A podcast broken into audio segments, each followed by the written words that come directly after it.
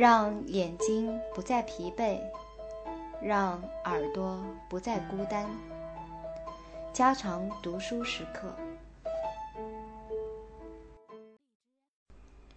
绿丹，另一种氯化烃，具有 DDT 所有这些令人讨厌的属性，还要加上几样它自身独特的属性。它的残毒能长久地存在于油里、食物中，或可能附在使用它的东西的表面。它利用一切可利用的门路进入人体。可通过肌肤被吸收，可作为喷雾或者粉屑被吸入。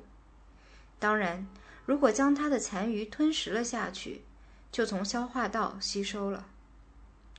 如同一切别种氯化烃一样，氯丹的沉积物日积月累地在体内积聚起来。一种食物含有少至百万分之二点五的氯丹，最终。就会导致实验动物脂肪内的氯丹注量增至百万分之七十五。像李赫曼博士这么有经验的药物学家，曾在一九五零年这样描述过氯丹：这是杀虫剂中毒性最强的药物之一，任何人摸了它都会中毒。郊区居民并没有把这一警告放在心上，他们。竟毫无顾忌地随意将氯丹掺入治理草坪的粉剂中。当时操作者未必马上发病，看来问题不大。但是毒素可长期潜存在人体内，过数月或数年以后才毫无规律地表现出来。到那时，就不大可能查究出患病的起因了。但有时。死神也会很快的袭来。有一位受害者，偶尔把一种百分之二十五的工业溶液撒到皮肤上，四十分钟内就出现了中毒症状，竟未能来得及医药救护就死去了。这种中毒症是不可能提前发觉，通知医务人员及时抢救的。七氯是氯丹的成分之一。作为一种独立的科技术语，通行于世。它具有在脂肪里贮存的特殊能力。如果食物中的含量小到仅千万分之一，在体内就会出现含量已可计的七氯了。它还有一种稀奇的本事，能起变化而成为一种化学性质不同的物质——环氧七氯。它在土壤里以及植物、动物的组织里都会起这种变化。对鸟类的实验表明，由这一变化而来的环氧七氯比原来的药物毒性更强，而原来的药物之毒性已是氯丹的四倍。远在三十年代中期，就发现了一种特殊的烃——氯化铼。它会使受职业性药物危害的人患上肝炎病，也会患稀有的且几乎是无法医治的肝症。它们已引起了电业工人的患病与死亡，而且最近以来，在农业方面，它们又被认为是引起牛畜所患的一种神秘的、往往治病的病症的根源。鉴于前例。与这组烃有裙带关系的三种杀虫剂，都属于所有烃类药物中最剧毒者之列，就是无足为怪的了。这些杀虫药就是敌视剂、氧桥氯甲乔奈、艾氏剂、氯甲乔萘，以及安德奈 C 十二 H 八 Cl 六 O，一种敌视剂的立体异构体。敌视剂为纪念一位德国化学家迪尔斯而命名。当把它吞食下去时，其毒性约相当于 DDT 的五倍；但当其溶液通过皮肤吸收之后，毒性就相当于 DDT 的四十倍了。它因中毒后发病快，并对神经系统有可怕的作用，使患者发生惊厥而恶名远扬。这样中毒的人恢复得非常缓慢，足以表明其绵延的慢性药效。至于其他的氯化烃，其长期的药效严重损害肝脏。敌视剂残毒持续期漫长，并有杀虫功用，因此就把它当作目前应用最广的杀虫剂之一，而不考虑其后果。施用后随之发生的对野生动物的可怕毁灭。在对鹌鹑和野鸡做实验时，证明了它的毒性约为 DDT 的四十至五十倍。敌视剂怎样在体内进行贮存或分布，或者怎样排泄出去？我们这方面的知识有很大的空白点，因为科学家们发明杀虫药方面的创造才能，早就超过了有关这些毒物如何伤害活的机体的生物学知识。然而，有各种真相表明，这种毒物长期贮存在人类体内。这儿，沉积物犹如一座正安眠的火山那样蛰伏着，但等身体汲取此类毒物的脂肪积蓄到生理重压时期，才骤然迸发起来。我们所真正懂得的许多东西，都是通过世界卫生组织开展的抗疟运动的艰辛经历才学到的。一当疟疾防治工作中用敌视剂。取代了 DDT，固疟蚊已对 DDT 有了抗药性。喷药人员中的中毒病例就开始出现了，病症的发作是剧烈的，半数乃至全部不同的工作程序，中毒病状各异，受害者发生痉挛，且数人死亡。有些人自最后一次中毒以后，过四个月才发生惊厥。艾氏剂是多少有点神秘的一种物质，因为尽管它作为独立的实体而存在着，但它与敌视剂却有着至交关系。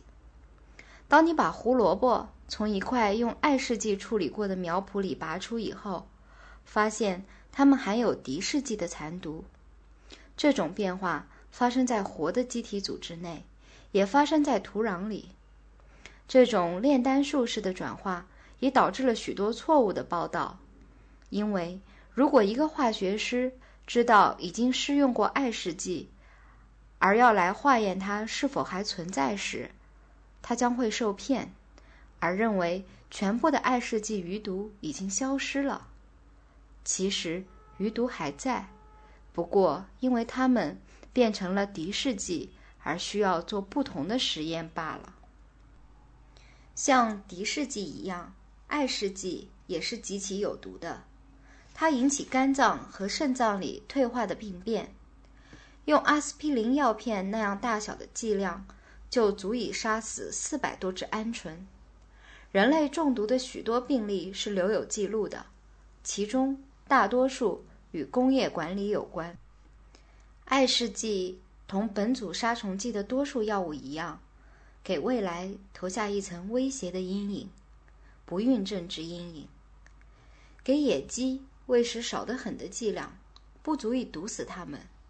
尽管如此，却只生了很少的几个蛋，而且由这几个蛋孵出的幼雏很快就死去了。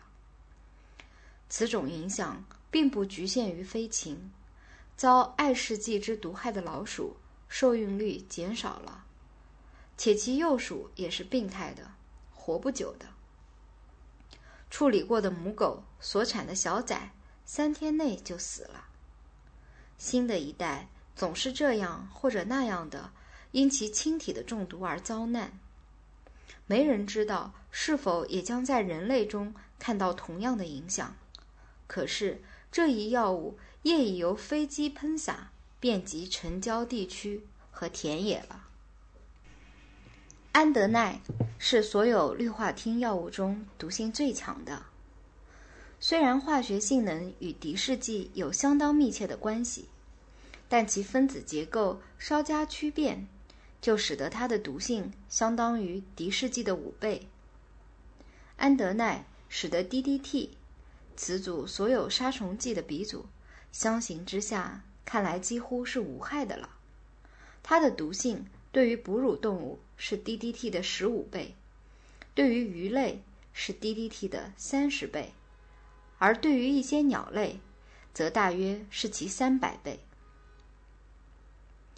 在使用安德奈的十年期间，他已毒杀过巨量的鱼类，毒死了误入喷了药的果园的牛畜，毒染了井水，从而至少有一个州卫生部严厉警告说，粗率的使用安德奈正在危害着人的生命。